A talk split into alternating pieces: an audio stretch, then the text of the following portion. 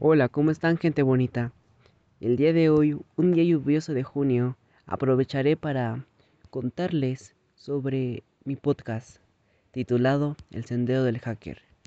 Bueno, como propósito de este es que les dé, es que a conocer algunos eh, información un poco detallada sobre lo que es un hacker. También eh, hablaremos sobre este oficio y algunas cosas que a lo mejor no sabíamos. Bueno, eh, para comenzar, pues podría decir que el mundo de la informática es una jungla muy peligrosa. Claro está, con esta actualidad la tecnología ha ido avanzando y pues todo este mundo es como si estuviera poblada por tribus segmentadas y diversificadas. Pero pues una rama de esto o una tribu pues son los hackers. Y pues como sabemos, son las, estas personas que pues claramente aman los sistemas computacionales y les encanta saber cómo introducirse en ellos y controlarlos, y pues entre otras cosas. El hacker goza alcanzando un profundo conocimiento sobre el funcionamiento interno de un sistema o de una red de computadoras. Un hacker verdadero, eh, pues no es el tipo de sujeto como en los medios noticiosos o las películas de Hollywood nos quieren que uno crea. Bueno, este término se suele utilizar indebidamente como un peyorativo, pero los hackers proclaman tener una ética y unos principios contestatarios o, o inconformistas, pero de ningún modo delictivos. Para hablar de sus actitudes, pues hay que meterse en la cabeza que los verdaderos hackers, los hackers de élite, resuelven problemas y construyen cosas, no al revés creen en la libertad y la ayuda mutua voluntaria, pero pues rara vez son egoístas y proveen a la comunidad con la información y el conocimiento adquiridos con la práctica. Eh, para ser aceptado como un hacker, pues tienes que comportarte como si tuvieras este tipo de actitud tú mismo. Y para comportarte como si tuvieras la actitud, tienes que creer realmente en la actitud y no hay vuelta de hoja. Y pues, nadie en duda que ser un hacker es muy divertido, pero es el tipo de diversión que requiere de un montón de esfuerzo. Y pues el esfuerzo requiere motivación. ¿Qué pasa con los atletas exitosos? Obtienen su motivación a partir de una especie de placer físico al hacer que sus cuerpos eh, realicen ejercicios empujándose a sí mismos más allá de sus límites corporales. Del mismo modo, pues para ser un hacker tienes que sentir en mente y cuerpo la emoción básica que da la solución de los problemas que se hacen presentes. Debes agudizar tus habilidades y ejecutar tu inteligencia. Ya que si no eres la clase de persona que siente de esta manera naturalmente, tendrás que eh, pues aceptarlo a fin de que seas como un hacker. De lo contrario, encontrarás tu energía hacker será minada por cosas eh, banales y distracciones muy superficiales. Pero, pues sin embargo, hay que eh, recalcar que las dos últimas este, pues son necesarias, pero y no son prohibitivas, pero no deben de ser lo más importante en la vida de un hacker. Son solo complementos. Pero si tú sientes que el sendero es demasiado sinuoso o tortuoso y lo quieres todo facilito, pues entonces este modo de vida no es para ti. Puedes dejar este documento tirado o este podcast lo puedes apagar pero y ahora puedes encender la televisión para ver una serie. Bueno, ah, ahora quiero hablar sobre un tema que es realmente importante y pues siento que cabe destacar para deshacernos de mitos o de la otra cosa que está pensado. Es la ética del hacker. Pues miren, pues lo ideal en un hacker que ha descubierto algún tipo de vulnerabilidad eh, no sé, digamos un ejemplo, en la página web corporativa, es no descargar ningún dato comprometedor ni archivos en ningún tipo de formato, pues no imprimir pantallas, no copiar bases de datos indexados, vamos, irá, pues ni siquiera tienes que copiar nada en un papel.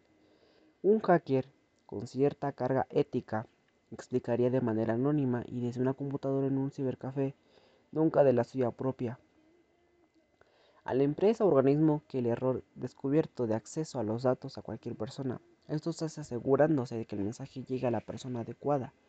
Ahora bien, Si no hacen caso, pueden llamarse por teléfono público al departamento técnico de informática de la empresa para hacerles saber el riesgo que sufren. Eh, pues si ha pasado algún tiempo, hacen caso omiso a los mensajes, puedes publicar la vulnerabilidad de alguna foto dando los detalles del fallo, de manera que otros pues puedan verificar el error y procedan de igual forma. Y pues qué pasa con los estereotipos, ¿no? La palabra hacker se ha desvirtuado a lo largo de muchos años. En realidad significa más que un pirata informático, o de lo que la documentación en los medios noticiosos nos ha hecho creer. Un hacker es un experto porque su curiosidad personal lo ha llevado a ese nivel. Sabe que puede sacar provecho de aquello sobre lo que tiene poder y controla. Posee una jerarquía elevada y sabe medirse. Eh, pues últimamente se ha utilizado el término experto en seguridad informática como sinónimo de hacker y así es en realidad. Un pirata informático, pues para mí es un objetivo peyorativo con el que ningún hacker quiere verse relacionado. De hecho, muchos hackers verdaderos prefieren el desafío del conocimiento a una recompensa monetaria por un trabajo. De cualquier manera, pues los más inteligentes terminan por decidirse a poner su propia empresa o son contratados por compañías que pretenden aprovechar pues estos conocimientos.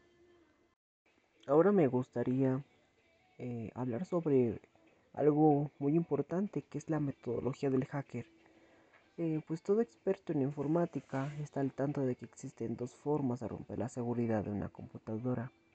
Una de ellas no tiene víctima predefinida o preestablecida. Puede consistir en enviar un virus un troyano o lo espero un rocket. También se puede montar un servidor web este o que descargue un código malicioso a la máquina de cualquier ingenuo desprotegido. Hay quienes gustan de navegar por la gran red en busca de servidores que tengan una seguridad mínima y que pueda ser penetrada fácilmente. Aunque esa técnica es muy usada en realidad, pues no es como que muy adecuado que un hacker de élite lo haga. Además, carece de sentido andar por ahí husmeando y aprovechándose de las vulnerabilidades de los sistemas ajenos. Eh, la mejor forma o la técnica es enmarcarse una meta y alcanzarla cumpliendo con una serie de objetivos. Una web o un servidor FTP o una clave de correo se debe enfocar todos los sentidos en un punto en específico e intentar buscar los huecos de seguridad que pudieran existir antes de que otros, como pues con no muy buenas intenciones lo hagan. FTP, File Transfer Protocol o protocolo de transferencia de archivos para los amigos.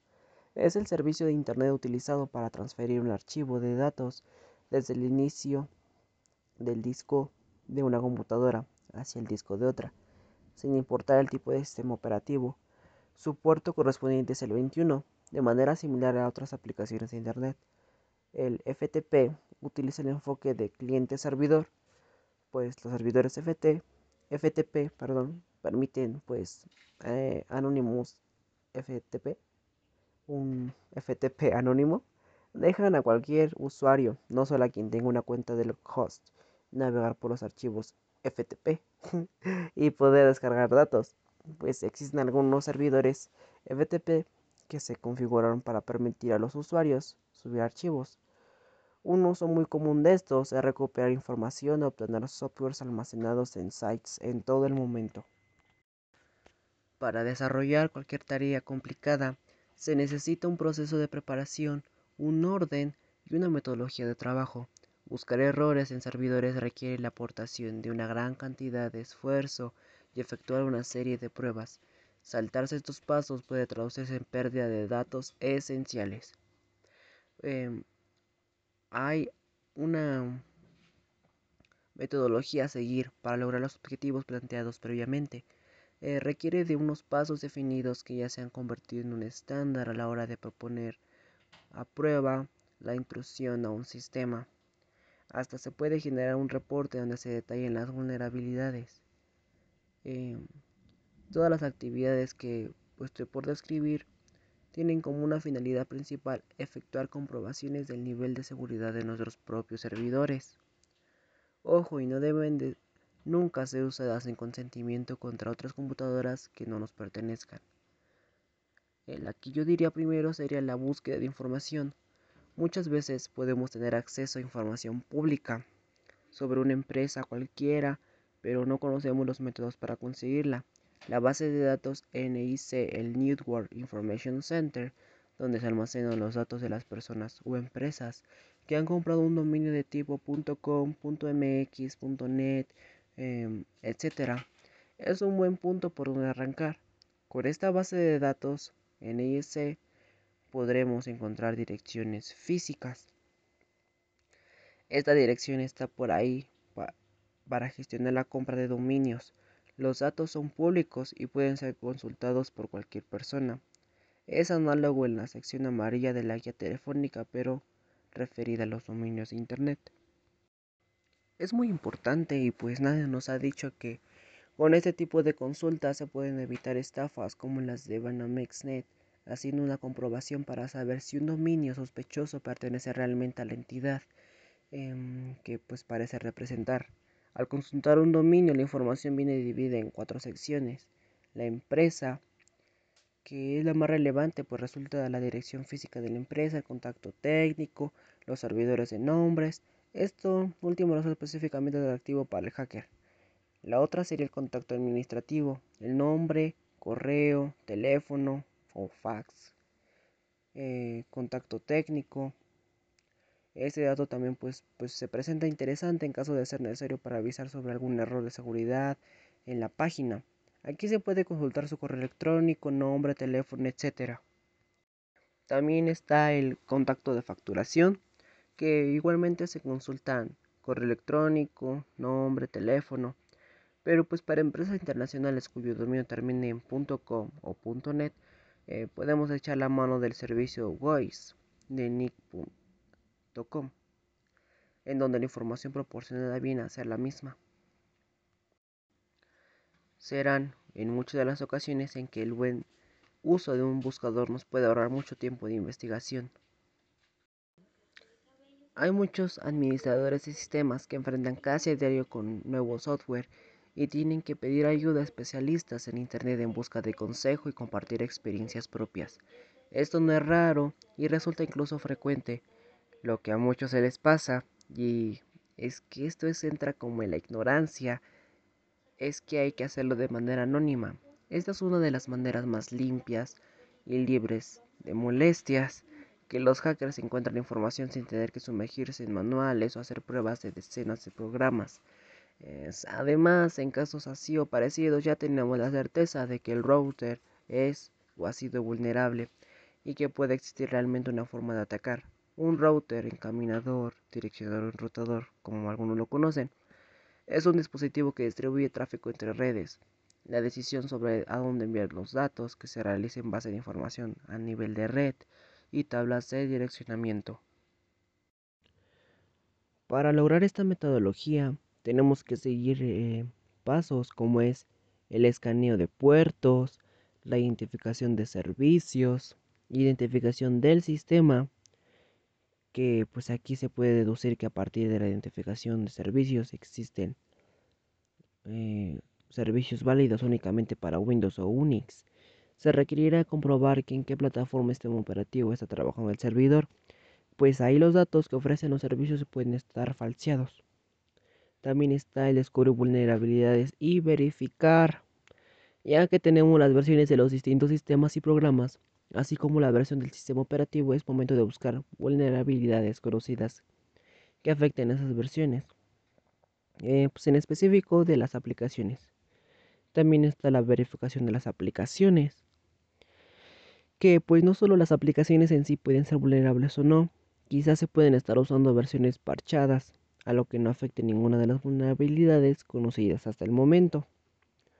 También pues como había mencionado el comprobación del router y que pues como sabemos es un servicio de red que mira a las direcciones de la red en los paquetes que recibe antes de decidir si los pasa más adelante. El cotejo de los sistemas más confiables. Aquí se comprueba la seguridad desde el interior de la red hacia los servidores. Sirve para comprobar el nivel de acceso de datos confidenciales que puede obtener un usuario no privilegiado de la red. y hasta qué punto puede comprometer un sistema.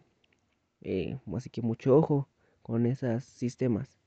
Eh, para este punto se necesita tener acceso directo a la red y ponerse en el papel de un usuario con ciertos derechos. Verificación del firewalls o el cortafuegos como lo conocemos. Los firewalls protegen los puertos y deciden quién y cómo debe conectarse a los servicios que ofrece el servidor. Después hablaremos sobre los puertos. Revisión de los sistemas de detección de intrusos o el IDC. Es obligatorio saber cómo administrar y también es este esta herramienta básica cuando se trata de la seguridad de la red. Un IDC es un programa con utilerías que vigilan la red en busca de ciertos patrones reconocibles de ataques y se les puede definir el lanzamiento de aplicaciones o de distintas acciones al respecto. También está eh, la comprobación de las medidas de contención. Esta aquí es saber administrar de manera óptima los recursos disponibles y conocer quién tiene acceso a qué tipo de sistemas y además estar preparados para cualquier desastre. Hombre prevenido vale por dos. Hay que tener un sistema de respaldos de seguridad y recuperación de datos en caso de accidentes. Debes de tener todo esto, chico. Contraseñas, por favor. Después de todos los pasos anteriores, si se ha explotado con éxito y se ha obtenido algún dato, lo ideal es haber obtenido algún archivo de contraseñas que, si están cifradas, es necesario descifrar. Si también se obtiene este dato, podrás abrir todas las puertas del sistema. Más adelante hablaremos de los rompedores de contraseñas y acerca de las contraseñas ensombrecidas.